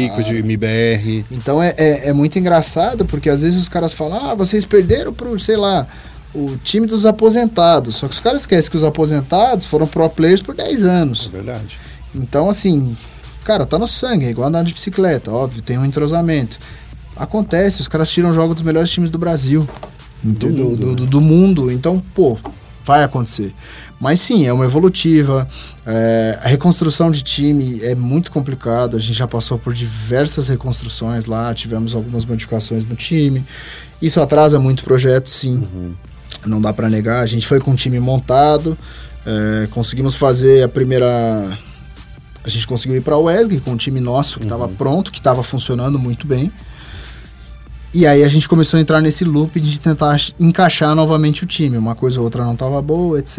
Então a gente resolveu é, trabalhar e realmente acreditar. E agora, em último momento, nós levamos o Bartinho, que é uma, uma grande aposta nossa. Pô, e esse cara é muito bom, né, cara? Ele É um, acho que é um dos, dos grandes destaques aí do que foram revelados recentemente aí, o Bartinho. Cara, ele é um grande destaque e ele é uma grande promessa. E, e é igual eu falo, do mesmo jeito que eu falei que o Faker vindo pro Brasil não ia ganhar o, o campeonato sozinho, o Bartini pros Estados Unidos não vai ganhar o campeonato sozinho. A gente precisa de tempo, o time precisa evoluir como um time, é, precisa ter aquela coisa que o nosso time de LoL, por exemplo, tinha aqui atrás, ou, ou até mesmo que a, que a SK teve que a atual MBR teve lá, que foi o momento de ir, ficar lá, sofrer um tempo e realmente virar um, um bloco para começar a fazer a coisa acontecer. Então isso é natural de qualquer coisa. Gestão de equipe, mudanças. Agora eu tenho que fazer aquela, aquela alfinetada, aquela cutucada. eu tenho que cutucar, porque assim, vamos combinar. Por muito tempo, foi con- considerado que os times brasileiros de LoL eram times mimados. Mas assim, a T1 tá mimando esse time de Counter-Strike aí, morando lá em Las Vegas, morando perto dos cassinos, coisa e tal. Mas quem é que é mimado então? É uma outra realidade. Cara, eu vou te falar. Eu já morei fora, acho que quem já morou fora também tem a oportunidade de falar isso. Não é uma coisa legal. Assim, tem o seu lado bom, mas quando você vai a trabalho e você é realmente obrigado a se dedicar a alguma coisa por período integral, perde toda aquela magia de morar fora. Então, assim, eles não estão lá passeio, eles não saem todo dia, é, eles não viajam, eles não aproveitam, eles estão longe da família. E quem já morou, de quem já morou fora do país sabe o quão difícil é isso. Principalmente quando vocês colocam os caras em Las Vegas, né? Vocês colocaram lá. Principalmente Las Vegas. Porque no meio do deserto de Nevada, Principalmente Las Vegas. né? Era onde ajudava melhor, não tinha, não tinha muito o que fazer. As outras opções eram realmente inviáveis financeiramente para os projetos. Vegas encaixou muito bem para nós. Você tá meio que ali no centro de tudo, então tá fácil para ir para qualquer canto. Foi uma opção, foi um desafio, como eu disse. Todos eles toparam comprar esse desafio junto. junto com a Team One, e é um projeto que ainda está sendo trabalhado, e é um projeto que a gente acredita muito. Mas a galera tá anda falando que talvez já não valha mais a pena é, deslocar uma equipe inteira lá para os Estados Unidos, porque aqui no Brasil a gente está tendo muita oportunidade com alguns campeonatos liberando aí, é, por exemplo, a La Ligue, né? Que, que tá dando mais oportunidades aí, que, que essas oportunidades na época que a T1 foi não existiam. Não. É, então, assim, estão surgindo essas novas oportunidades. Isso chega, por exemplo, para vocês, a T1 che- ser uma, um, um- um pensamento, você, pô, será que vale a pena voltar para o Brasil? Cara, eu acho que agora no momento não. É, se nós fôssemos nos arrepender de todos os erros. Não, não se arrepender. Mas, é que agora mudou o cenário, entendeu? O cenário mudou. Na nossa época a gente tinha Dreamhack Sim. só. A gente não tinha mais nada, nenhum campeonato internacional, nada. Então, assim, nosso projeto ele tem um tempo. A gente estipulou esse tempo É, e o a gente dinheiro tá não é infinito, né? Isso, exato. Então, assim, a gente estipulou esse tempo e a gente acredita que dentro desse período de, de tempo isso vai vingar. Então, se não vingar, paciência. Sentamos e pensamos como que vai acontecer dali pra frente. Uhum. Só que igual o Ale fala, o Cacavel fala bastante, inclusive, ele falou assim, cara, se a gente for pensar no que vai acontecer daqui um ano, para, a gente não trabalha mais. Então, assim, o projeto tá lá, a coisa tá acontecendo, vamos gastar energia pra fazer ele, ele continuar evoluindo. Entendeu? Então eu acho que não. Eu acho que ainda não passa pela cabeça de ficar falando, pô, será que os caras tinham que estar no Brasil? Pô, será que a gente poderia estar economizando esse dinheiro, etc, etc. Eu acho que não. Foi- uma aposta, é uma aposta nossa, todo mundo comprou esse desafio junto e, e até agora tá acontecendo, porque a gente tá garaidando de ligas ainda, Sim. né? É, porque é, é, esse, esse assunto está sendo discutido, como eu disse, né? Estão surgindo muitas oportunidades. A gente está também estacado de brasileiro lá, né? Tem, tipo, muito time brasileiro que também está disputando as mesmas vagas que vocês estão Exato, disputando. exato. Então, assim, é quase como se fosse uma outra liga do Brasil, só que nos Estados Unidos. É isso, basicamente isso. né? Só que, claro, a gente vai falar assim, ah, tem a Luminosity e a, a MBR que são, hoje em dia, a Luminosity porque conseguiu essa vaga aí que era para ser da Fúria, por exemplo, né? E, e que caiu no colo deles e eles aproveitaram. E passaram em primeiro lugar aí na última, na, na última liga da ESL. É, deixou o MBR aí a Cloud9 a ver navios, né? É, coisa que ninguém acreditava nesses caras, por exemplo. É, a gente fala também da, da, da, da- de todos os outros times brasileiros que estão indo para lá. É difícil quando a gente fala nesse ponto. E, e quando eu falo de mimado, é que, querendo ou não, é uma graninha a mais que, vai, que eles recebem. do- Claro, claro. é claro que agora, hoje em dia, a gente tá falando que o dólar tá 4 para 1, né? Daí, assim, não sei se eles estão ganhando dólar porque eles têm que viver nos Estados Unidos, então, provavelmente sim, né? Então, assim, é, então, assim, é um saláriozinho maior. Não, é. Nessa coisinha. é, você pensar no projeto como um todo, você fala, pô, não deixa. Se fosse no Brasil, seria mais barato? Claro Sim, que seria. seria muito mais barato. Isso não tem nem dúvida. Não tem nem comparação. Mas é aquela coisa, a gente vê muitos times brasileiros indo, indo para fora e conseguindo seu espacinho. Então é uma Luminosity aqui, é a Fúria aqui, o pessoal tá tirando essas vagas. O que nós entendemos é o quê? Existe uma consistência. Sim. Vai acontecer, assim como aconteceu da Team One naquele momento que estava ganhando tudo, tirar um jogo da SK naquela época. Que os caras vieram jogar o. O. Até esqueci o nome do evento.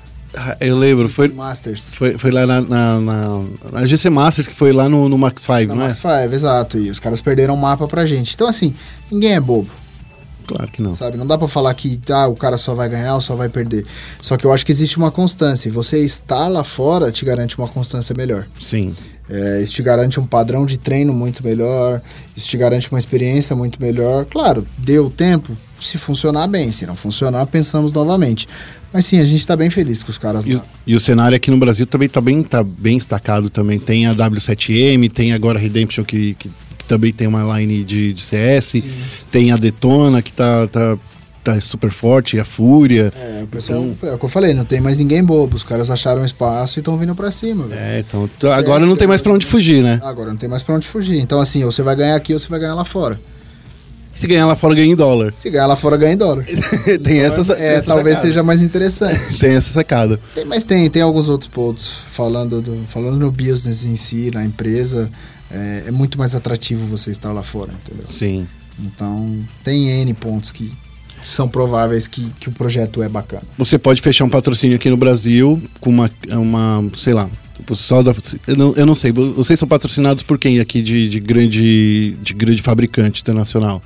Cara, hoje a gente tem a Lupo, de grande fabricante, Tem o Shopping D, que é bem local. tem o Shop D, que é bem local. Que eu acho que por enquanto ainda, como eu não posso anunciar mais nada, eu acho que por enquanto são isso. Mas sim, tem algumas coisas locais. E lá a gente tem muito mais espaço. É. Lá Mas, por exemplo, se vocês fecharem, eu- só um exemplo, não é é hipotético aqui, fecharem com uma HyperX. A HyperX também tem lá nos Estados Unidos. Tem lá fora. Sabe, uma Razer tem lá fora. Então, assim, fechando aqui no Brasil, que daí você tá levando a marca internacional. Então, assim. Exato. Tanto que ah, no ano passado nós tivemos HyperX, tivemos Alienware. Sim. E ambas as empresas têm sua sede fora do país. Então, pô, Pra eles era ok. Pra eles era muito tranquilo, não sei se a verba era de lá ou era de cá, mas enfim, tinha essa exposição internacional para nós, para eles, equipamentos, tudo, o acesso era muito fácil. O que às vezes no cenário contrário fica um pouco complicado, então vamos supor, eu vou fechar, sei lá, com uma empresa da China de equipamentos. Até os caras me mandaram os equipamentos da China, até o dinheiro da China vem para o Brasil, isso cria uma logística muito grande, que é complicado. Então, sim, você ter, você ter um polozinho lá fora é, é muito atrativo. É inegável isso. Bom, é, agora a gente tem que falar aí desse próximo split. Você já deu aí um spoilerzinho também. Shopping D. Mês que vem vocês já estão indo lá pro, pro, pro shopping, fazer, ab- abrir o seu escritório aqui da, da parte de League of Legends. Mas quando o time CS vir aqui para fazer algum bootcamp, por exemplo, ou, ou disputar um campeonato aqui do Brasil, vocês vão ter esse espaço para eles também, né? Sim, na verdade vai ser nosso centro de excelência, vamos dizer assim. Ele vai abrigar todos os lineups. né? A ideia é realmente nós começarmos a profissionalizar as coisas desde desde a categoria de base que está junto conosco até todos os times um pouco mais consolidados. Então, o, o espaço vai ser para toda a T1. E para você vai ser bom trabalhar lá no shopping? É perto da sua casa. Cara, também. para mim vai ser incrível trabalhar no shopping. Eu vou poder ir para casa a pé, Almoçar bem. almoçar bem e pô, não tem palavras. Eu acho que vindo de 2012, quando a gente colocava colchão no chão para poder jogar e saber que nós estamos abrindo um baita de um espaço, talvez um dos maiores da América Latina, mais bem qualificados num shopping. Cara, é uma evolução muito grande. Então, pra mim é sonho. É igual eu falo, o dia que abrir eu vou chorar, vocês podem ter certeza que eu vou chorar porque eu vivi todo esse passo a passo, entendeu? Mas é sim, é muito legal, isso mostra muito profissionalismo, isso abre muito abre muito o nosso mercado para o pessoal que está lá fora, sabe? A gente precisa desse tipo de referência.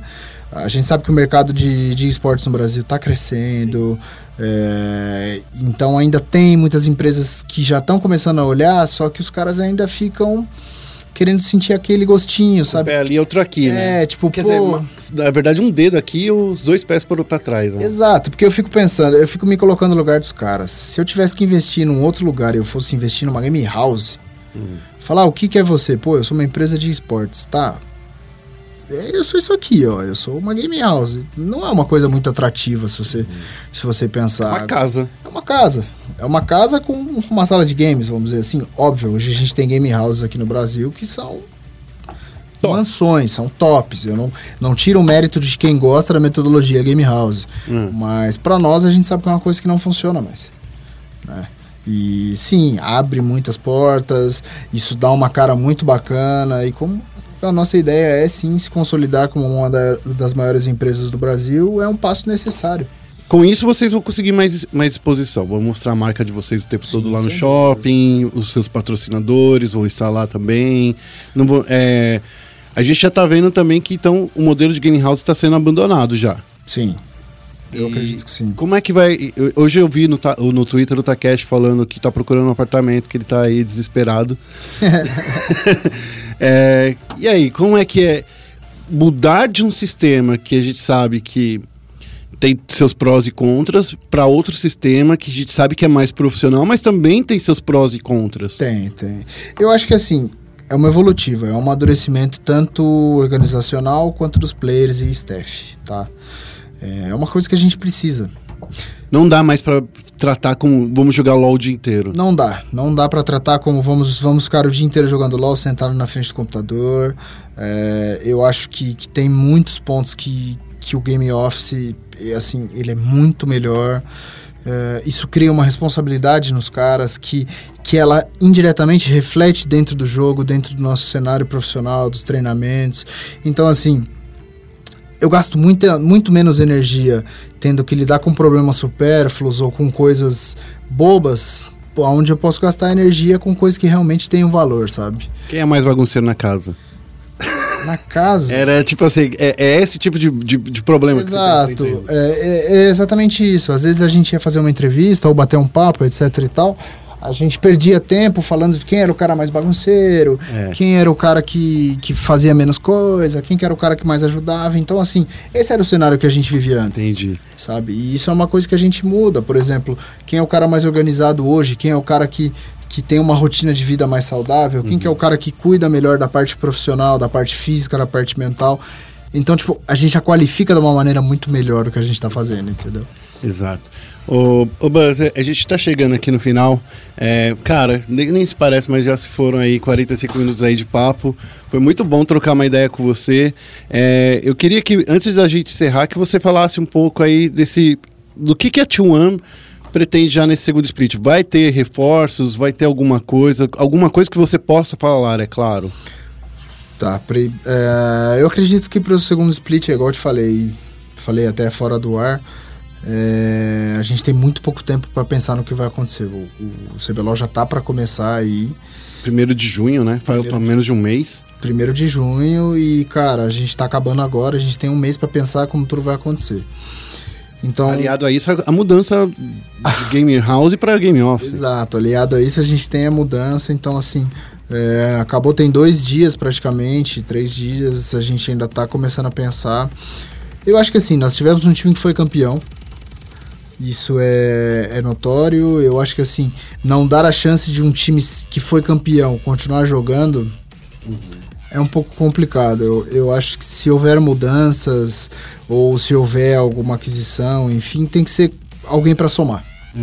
Né? Então, acho que não é o momento de arriscar, ou, ah, vamos trazer dois Coreias para cá para substituir não sei o que. Não, eu acho que, é, eu repito, o que ganha campeonatos é uma base muito estável, uma base muito bem trabalhada e é o trabalho do dia a dia.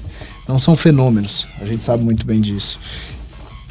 Então acho que fica um pouco nesse, nesse conceito. Não, não sei muito o que vai acontecer, nós estamos planejando ainda, mas o time que ganhou, ele tem mais que por direito é, a chance de continuar jogando, sabe? Ainda bem que vocês pensaram assim, porque tem muito time que subiu aí do CBLOL que mudou tudo e depois voltou. Exato, né? A gente também tem aquela, aquela inteligênciazinha de, de aprender com os erros, sabe? A gente já, é igual eu falei, nós já subimos, nós já descemos, a gente tá subindo pela segunda vez. Então é uma oportunidade que nós temos de começar a fazer as coisas direito. Você acha que o CBLOL melhoraria se, por exemplo, tivesse 10 é, times jogando, por exemplo? Porque assim, a gente tá vendo que lá embaixo, no circuito desafiante, tem É times tá fortes, né? né? Porque a gente vê, tem Red Kennedy, tem aí a Falcol, que tem um investimento gigante, a Van Liberty, que tem investimento grande também. no- não só falando dos times que caíram do CBLOL. A gente tem times tradicionais, a gente tem o PK que tá desde o começo do cenário também. É, eu acho que sim. É, eu acho que depende muito de como as coisas vão que são estabelecidas. Eu acho que o simples fato de ter 10 times melhora sim a, a, a primeira divisão. Fica muito mais bacana, muito mais competitivo. Só que será que ela não piora muito a segunda divisão? Então eu acho que tem que ser uma coisa muito bem pensada. Qual motivo eu quero ter 10 times na primeira divisão e se eu abro mais espaço para outros times na segunda divisão? Tem, tem que ser uma coisa muito bem trabalhada, entendeu? Talvez ser um 8-8, talvez. Talvez ser um 8-8, ou então, não sei, talvez ser 10, 12, 8, e aí pensar em si num cenário grande. Porque a verdade é essa. Tem, tem gente com dinheiro querendo entrar nesse mercado. Tem gente com dinheiro querendo entrar no mercado. É, tem jogador, tem muito jogador no mercado ainda. A, a grande verdade é essa, a galera tem muito medo de arriscar e apostar nesses caras novos. Mas esses caras são o futuro do nosso cenário, não tenho o que falar. Você vê o Jojo que tá O Jojo é exatamente isso. né? Então, assim, cara, isso só traz mais força pro nosso cenário. Então, assim, se, se eu começo a profissionalizar caras que não são profissionais hoje, daqui um, dois, três anos, esses caras vão ser top 1. Então a gente precisa acreditar nesse mercado, sabe? Se a gente vê que na China tem gente jogando LOL em tudo quanto é esquina e o cenário tá forte, a coisa tá acontecendo, no NA, no EU, é um padrão que a gente pode seguir, eu acho que funciona. Claro, dentro das suas limitações, dentro do que a gente pode fazer para não dar um passo maior que a perna. Mas eu acho que a Riot tá com a cabeça muito tá muito bem preparado, o estudo que eles estão fazendo de tudo tá muito bem preparado. E se eles acharem viável em algum momento botar 10, 12, 15 times, não sei, eles vão, eles vão fazer, mas eles não vão correr o risco de talvez matar uma segunda divisão Entendi. ou coisas desse tipo. sabe? Porque isso é uma preocupação por parte deles também, né? Claro, a gente tem hoje o cenário Academy, que tá vindo muito forte, eh, a segunda divisão, que, cara, no, no split passado tinha, eh, tinha T1, tinha PEN, Red Kennedy, Três campeões três brasileiros. campeões brasileiros, aí tinha Falcão entrando muito forte no cenário, OPK, Ravan, então assim, cara, o tamanho que isso tá, tá se tornando. Então eu acredito que a Riot não vai não vai não vai fechar os olhos pra isso, mas também não vai cometer nenhuma loucura. Beleza. Buzz, muito obrigado por você ter participado aqui. É, queria muito agradecer não só a você, mas a Tiwan, o Cacavel. Eu quero muito que ele venha aqui numa próxima vez. que ele, ele é um dos. Eu acho que uma das pessoas mais carismáticas, assim como você é, porque as pessoas não, não te conhecem. Não, Ninguém é. sabe quem é você. Ainda ninguém assimilou. Pô, mas você é um dos caras mais, mais bacanas pra se trocar ideias sobre, não só sobre cenário, mas sobre tudo aí do, do, do LoLzinho, e não só do LoL, a gente falou de Counter-Strike também. É, eu acho que hoje eu tô bem voltado para todo o cenário de esportes e sim, tem muita gente que, que não me conhece ainda, mas Mas vamos mudar isso. Vamos mudar, é assim, é meio que meio que sempre foi uma opção minha ficar um pouco fora da mídia para não misturar muito as coisas, mas eu acho que tá chegando o momento sim que, que as pessoas que estão por trás têm que começar a aparecer, se posicionar. Eu acho que é muito legal, é uma coisa que eu prometi para mim mesmo que eu vou fazer, começar a aparecer um pouco mais. Você é que nem eu, eu fico prometendo pra mexer no meu LinkedIn, eu nunca mexo. Cara, criei semana passada, tá? Criei o LinkedIn semana passada, usei o History pela primeira vez Aí. agora na final, então já tô. A gente tá, parece que a gente é velho, mas a gente não é velho, né? Pô, eu não sou velho, é que eu não tô acostumado com essas, com essas ideias, né? A, a ideia é muito jovem. Mas sim, tô trabalhando nisso, eu acho que é, vai, vai começar a aparecer muito mais gente, cara. Tem muitos caras competentes no mercado que fazem a coisa acontecer e que ninguém nem sabe quem é. Então, a partir do momento que esses caras comecem a começam a aparecer, o mercado começa a reconhecer esses caras, a coisa tende a, a melhorar. Então, eu tenho N nomes que eu poderia citar aqui, que são caras muito competentes, muito qualificados e ninguém nem sabe quem é Tá lá nos bastidores da T1. tá lá nos bastidores, eles estão fazendo. Então, assim, hoje, eu, Buzz, sou responsável pelo nosso staff. Estou muito orgulhoso dos caras que trabalham com a gente. Como eu te falei, esse split foi um split muito pesado para nós, mas com a excelência da equipe que eu tinha. De todos os caras, todos os caras. Isso eu falo desde a da moça que ajuda a gente com a, com a comida na Game House até o Cacavel. Todos os caras que compõem esse ciclo são 100% capacitados para fazer o que eles fazem. E isso tornou a Team One forte. E isso fez a diferença, porque quando um cara tava mal, o outro cara tava bem, a gente ia se puxando e já vira aquela família, aquela coisa louca. Mas eu prometo que eu vou começar a aparecer um pouquinho mais. Então, queria agradecer muito pela oportunidade de estar aqui. Tô sempre disposto a conversar. Quando vocês quiserem bater um papo, é só me chamar. Beleza, valeu, Buzz. É, eu vou encerrando aqui o nosso Central Esportes. É, lembrando para todo mundo seguir a gente nas nossas redes sociais, no Twitter, é twitter.com barra SPN Esportes BR, a mesma coisa no Facebook, facebook.com barra é, esportesbr. É, lembrando, a gente está transmitindo a Overwatch Contenders. É, tem que ter aí, ó, uns investimentos aí, Buzz, ó. Próximo, próximo grande campeonato para aparecer aí na SPN. Se eu falar que eu não tô de olho, eu tô mentindo. Aí, olha só. É, então fiquem, de- é, fiquem espertos, acompanhem aí a Overwatch Contenders aqui nos canais ESPN, a gente falou aí no comecinho do programa. Eu queria encerrar aqui é, mais uma vez agradecendo o Buzz e toda a equipe da Team One, desejar boa sorte no próximo split aí pra vocês. Obrigadão. É, e aí a gente fica por aqui e até a semana que vem. Um abraço e tchau, tchau. Um abraço.